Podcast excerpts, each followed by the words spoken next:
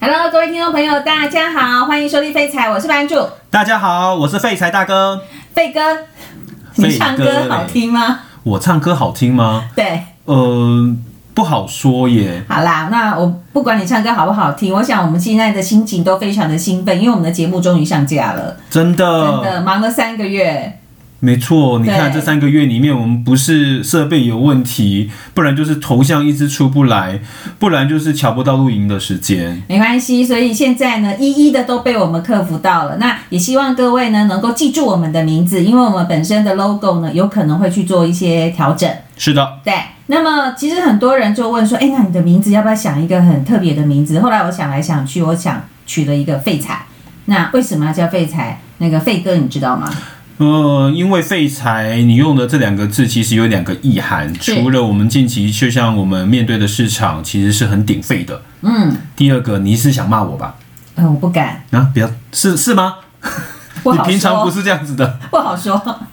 好啦，那其实呢，我们这个节目呢上架的频率其实一个礼拜会有三次哦。那周一的部分呢，会把未来一周的大事件来跟大家分享。如果说你本身是投资的老手的话，你可能会知道说，哎，这个礼拜我们必须要关注哪些经济数字啊，或者是财务的指标，或者是有哪一些重要人士要演讲，呃，本身的这个投资的部位呢，是不是需要去做一些调整的动作？所以要叫《废柴世界周报》吗？呃，也可以耶诶，不错哦谢谢。然后呢，第二个。节第二段的节目会是在每周二的时候上架哦。那每周二的部分呢，会延续周一的议题，也就是主要影响到市场的一些热门关键的议题，我们会拿来讨论。那我们这礼拜要谈的是，我们这礼拜要谈的是，大家觉得应该跟我一点关系都没有，殊不知它对我们所有人的投资生活一定都有关系的。美国十年期公债直利率上扬这一件大事， 你这个你这个 slogan 好长 哦，长 到我自己都很想要休息一下哦。真的。对，然后呢，每周四呢就是我们费哥的专场了。没错，我想要就是在礼拜四的时间，不管是跟大家分享一些对于一些保险、房地产，甚至一些其他我们周遭一些相关事物的看法，或者是我们找一本书跟大家分享一下新的。 OK，那我想呢，我们虽然讲的是一个感觉很生硬的财经议题哦，但是我们希望呢，每周二跟每周四的节目都可以用很简单易懂的方式，来让大家能够融入我们整个一辈子投资的这个情境当中，让大家听得懂这个目前市场上面临到什么样的状况，我们应该要怎么来做应应。对，班主，你知道吗？嗯我觉得这个很难呢、呃，我们尽量，我们试看看。我我就靠你了。哦，不敢，不要这么说，我也要靠你知道我的专长是什么吗？哎呦搞笑，没有你是搞 笑，对，好你是谐星出身的。是对，好，那我们今天呢，刚刚有跟大家提到，我们要讲的就是美国十年期公债殖利率嘛。那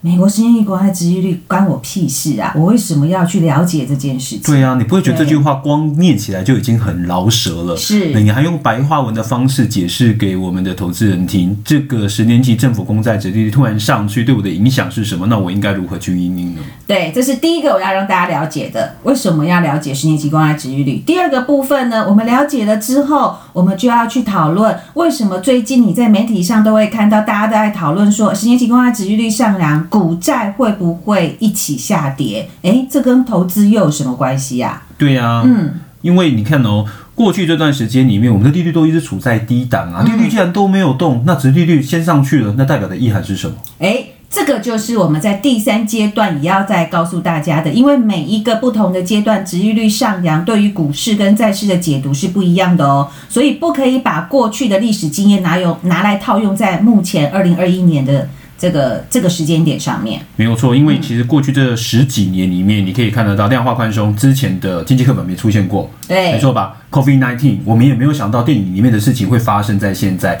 搞得现在不管是欧洲、美国、日本或者是新兴市场，全部都是处于一个非常低利率这样子的一个状况。嗯，这件行情的一个沸腾，那跟殖利率对我们造成的影响到底在哪里呢？好，所以我们先来看看什么叫做十年期公债殖利率。殖利率的意思是什么呢？就是我现在买进这一张债券，如果是十年的话，就是从现在放到到期，如果当中这个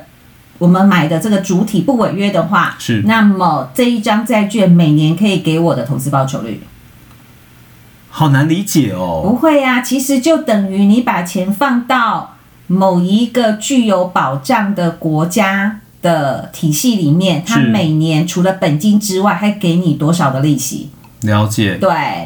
那我们可以那用另外一个话来来说，就是好哦，呃，不管我买这个价格是多少钱，但是这个殖利率代表的一个意涵，就是我们平均每一年可以拿到的收益嘛，呃，有一点是利息的概念，利息的概念是。对，没有错。所以呢，那既然知道说哦，它等于利息了，那么呢，大家一定会很好奇啊。那这个美国十年期公债的值利率啊，它最高跟最低点大概落在什么样的区间？我们好来分辨我们目前在什么样的位阶嘛？ 来问一下、这个。费哥，突然好想叫你板弟。 费哥，你知道最高的时候美国十年期公债值利率是在什么时间点吗？我五我上个礼拜录的时候，我记得三一九八一年，一，然后殖利率是多少呢？ 第二个数字我有点忘记。是十五个 percent。哇不过15%各位听到这边一定会觉得很奇怪，你们上礼拜录，为什么 现在又录哦？其实我们为了筹备这个节目， 我们大概录了不下二十次了。 我们不断的精进自己， 是，那其实我们是要除了精进自己自己之外，我们是要一直在试我们设备的录音品质到底好不好嗯没？有错。而且每次睡睡觉起来之后，隔天都总觉得奇怪，昨天少讲了一些什么东西。真的，真的对。好，那我们拉回来哦。那原则上来讲呢，其实最高的殖利率是在一九八一年的十五个 percent，是那最低的时候呢？呃，我记得是在去年的时候，应该只有到零点四到零点五之间，对不对？差不多，对。那么利率一直往下跌，或者是说你家里的长辈或者是阿公阿嬷可能会告诉你说：“哎呦，我我一减存定存的时阵，银行有搞啊，咋啦趴咋被趴，十八趴，对，十八趴。”对，但公务是人是员才有的，呃，没有之前的人好像就有了、欸，哎，好像在之前高利率的时代的时候，对曾经有这样子。对，对对，就是有这么高的利息，但现在就是一路往下掉。那一路往下掉呢，对于我们本身的生活会有什么样的影响呢？其实原则上来讲，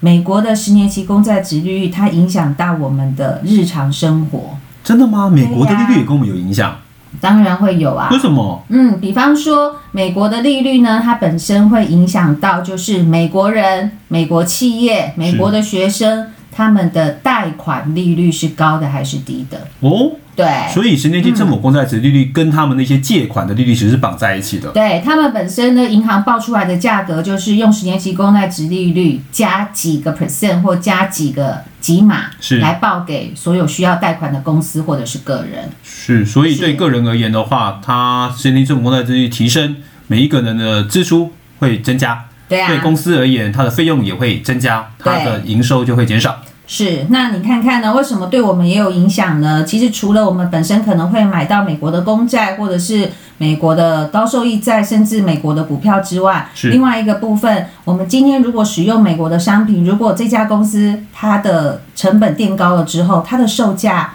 还会维持在一样的水准吗？这个就不好说了。搞不好会转嫁给消费者。对呀、所以有可能就会涨价了。哦了解所以呢，我觉得十年期公债殖利率呢，对于我们本身的生活，不论是不是在投资，可能都会有影响哦。是对，那所以呢，现在我们就要来看看，在这个时间点上面，十年期公债殖利率上升，如果我们只针对于投资面来看，股票跟债券，那么它影响程度大概会影响到什么样的地步？嗯，因为我之前读书的时候，我知道十年期政府公债的殖利率跟公债的价格是成反向的关系。对， OK，那对股票的一个影响，在过去这段时间里面，只要殖利率不要跑得太快的话，其实对股票。照理说是还好，但是最怕的就是它攀升的幅度太快，增加就像我们刚刚提到，有一些公司它的一个支出也大幅度提高，那它的获利就会减少了。对啊，所以呢，其实殖利率会上来，不外乎是两个原因嘛。第一个原因就是政府的作为，是是不是他故意要让时间期国债殖利率上来，或者说这个国家是不是做了什么样的动作，让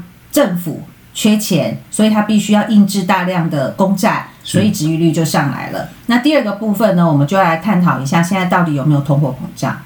因为通常有通膨的时候，殖利率或者是利率的部分才会有机会上来。是，因为我目前看到的是美国好像没有很严重，但是新兴市场是不是影响幅度比较大？你是说通膨吗？对啊，因为过去这几年里面，通膨好像对整个市场而言就是一个遥不可及的梦。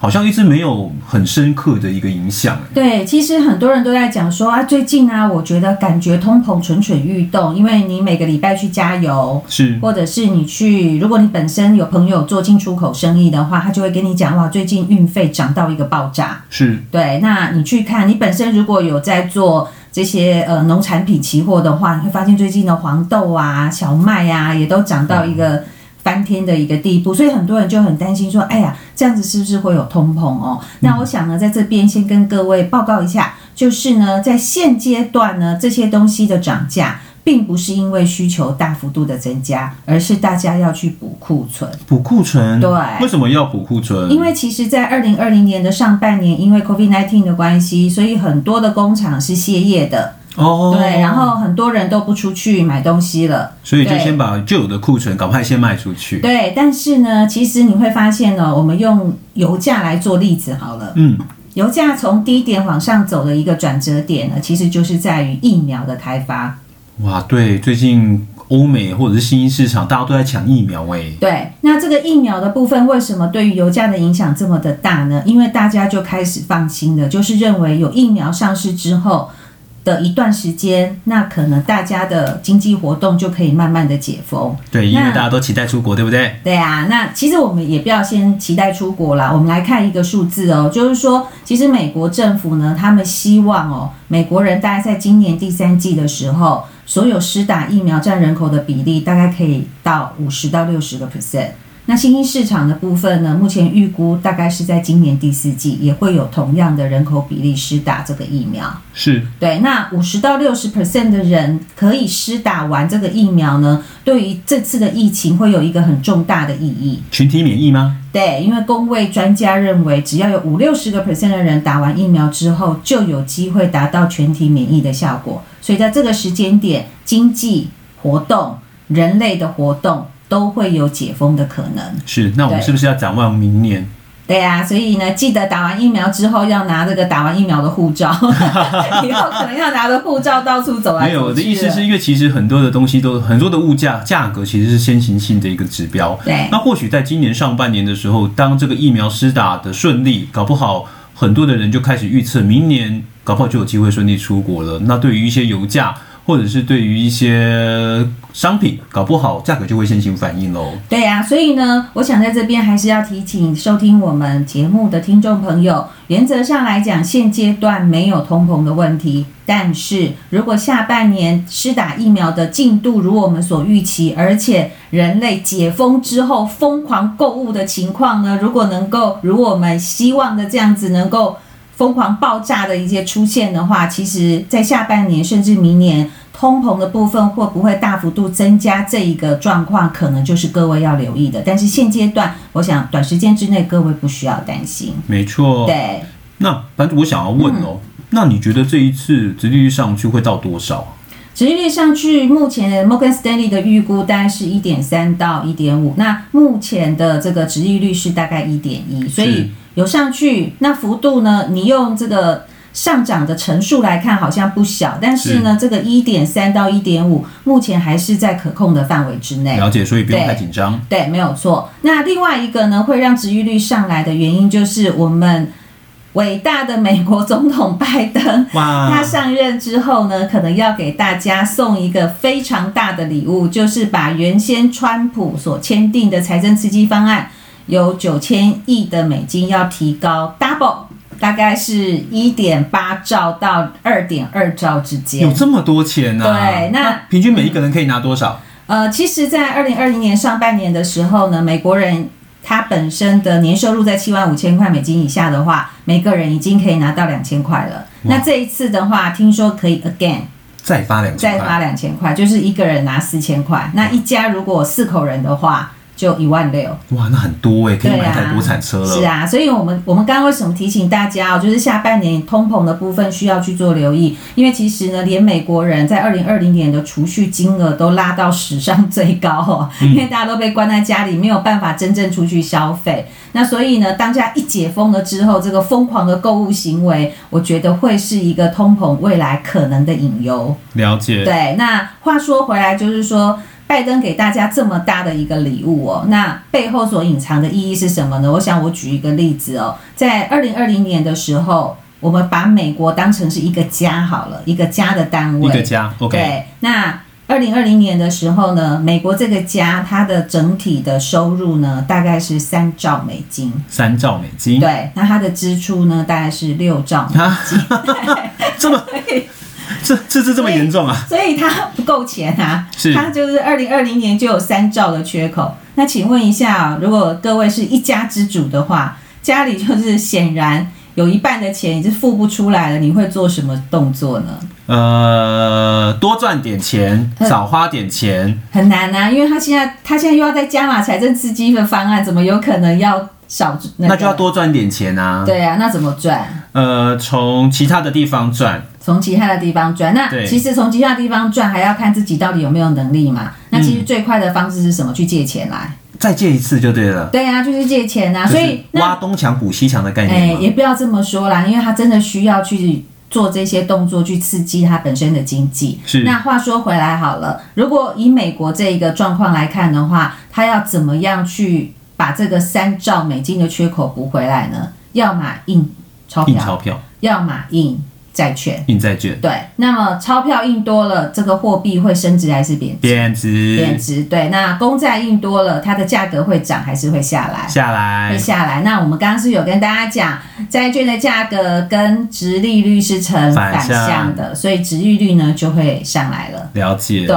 但是这一次呢，就再回归到之前我们所谈讨论的，就是说现阶段短时间没有所谓通膨的疑虑。是对，所以说呢，其实目前来看哦，这个值利率上来呢，只要上来的速度不要太快，其实对于股市其实并没有太大的影响。那我也去稍微留意了一下，从两千零一年一直到现在哦，其实拉长时间去看，值利率缓步的上来，其实通常都代表了股市是好的，是景气也是好的。解所以呢，以这一波的状况来看的话，如果短时间之内有因为值利率让股市拉回来，我个人认为倒是一个很好的买点。绝佳进场点。对，那如果各位觉得说，啊，那这样子我之后有没有什么观察指标？哎，有的哦。其实呢，你可以去看哦，美国十年期公债值利率减掉两年期公债值利率，如果这个数字呢，你每一次去做这个减法的动作，它如果每一次的数字都越来越大，那就是代表景气是扩张的。为什么？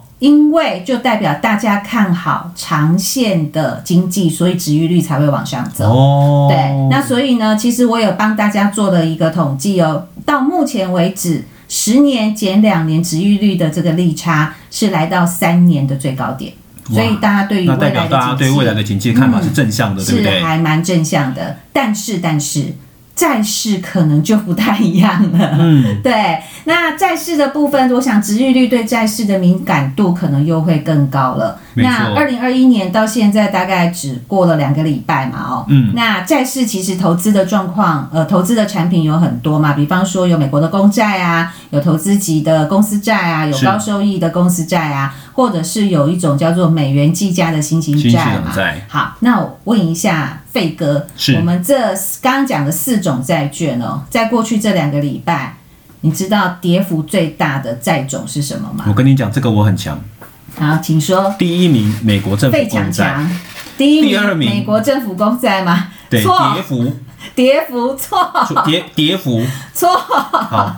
人家上个礼拜不是这样子 演的，不是，因为上礼拜的统计资料只有到星期四晚上，哦现在已经整整两个礼拜了。了解，所以是对那个新市场跌幅美元债先跌，对不对？对对，其实两个跌幅没有差太多啦，大概就是一个跌一点七 percent，一个跌一点六 percent 的概念。差了对，五天，但是名次差这么各多，位一点，你说起跌一点六点一点七，股市不是一天就回来了吗？错，这是债券，是两个礼拜跌一点六到一点七个 percent，那是很恐怖的那是他一年的收益了吧？啊，不止啊。哇，零对呀、点，你看现在台币对美金，呃，哇台两币年的收益了，是啊，以大台概币定存来算的话，对啊，大概是一点五到两年之间的收益，所以这个是跌幅是很重的。所以在这边要提醒各位朋友，如果你手上有投资投资等级的债券，或者是呢，你当初买这个债券本身呢，销售给你的这个呃从金融从业人员跟你说啊，这个债券是防御型的，你只要听到防御两个字，赶快如烫手山芋一样，赶快把它抛掉是。因为呢，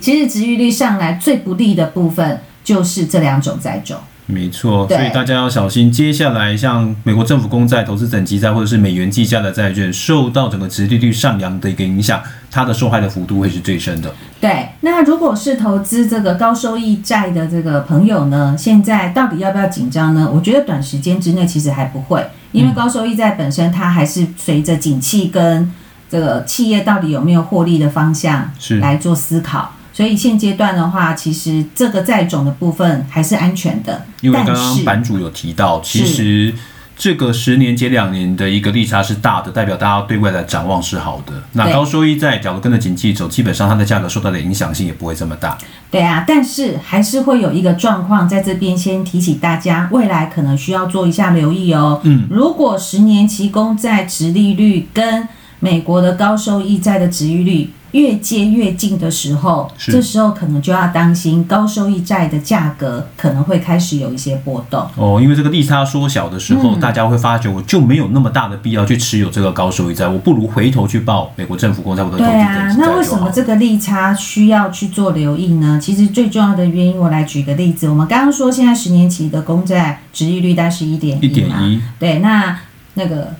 费哥一直叫不太出来。费哥，如果今天我要卖你一张高收益等级的公司债，那是什的么叫高收益？就是我本身的信用平等是比较不好的。是的，嗯对，那这个现在是一点一嘛，无风险的利率如果是一点一，对，对，那如果我现在跟你说，我现在有一张高收益公司债，我卖你三点一，三点一哦你，要不要买？放十年哦。放十年、哦，，对，然后中间如果如果我没有违约的话，你就每年拿回三点一，然后另外一个选择就是他可能不会违约，那你每年拿回一点一，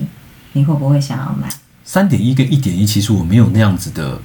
诱因哎，我总觉得我还是保守一4.1点呢。我这个人比较贪心，五点一搞不好我可以接受。好、所以呢，这就是所谓的利差，就是五点一减掉一点一等于四嘛。对，那四四的部分呢，就是等于四百 BP，也就是说，它如果差距的部分呢，能够扩大到四百个 BP 之内的话，那高收益债的部分可能就会有在风险的考量之下的价格的一个波动。是，大家对就不会想要它了。对，但是还是要再提醒最后一件事情，嗯就是台币的汇率。哦，哎，是啊，因为其实像去年台币对美金，台币大概升值了六个 percent 嘛。没错，那我们刚刚是有提醒大家，哎，其实高收益债目前还是可以续报的嘛，对不对？没错那你知道二零二零年美国高收益公司债的收入的报酬率是多少吗？这个报酬率嗯是本金加配息，我记得本金加配息好像也才六七趴吧大。概是六个 percent。是，所以其实如果你本身所以去年这样一来一往就等于没来，是对，因为因为因为一般的高收益债大概有八成到九成的部位都是在美国，所以它是没有办法分散到一些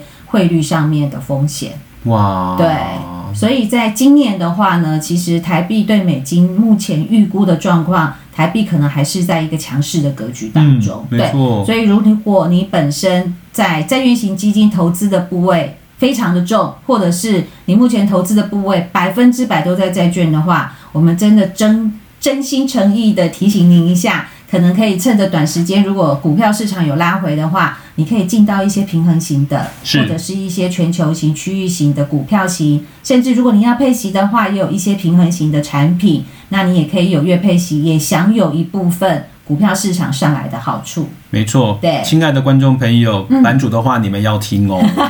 好哦，那我想我们今天聊的美国十年期公债值啊利率就先到这边。那原则上，呃，千万不要觉得它好像跟我没有关系哦，其实它跟我们的生活是息息相关的。那多多收听我们的节目，我想我们可以一同来在财经方面的知识来做增长。是的，那我们今天的节目就先到这边喽，谢谢你，再见。拜拜。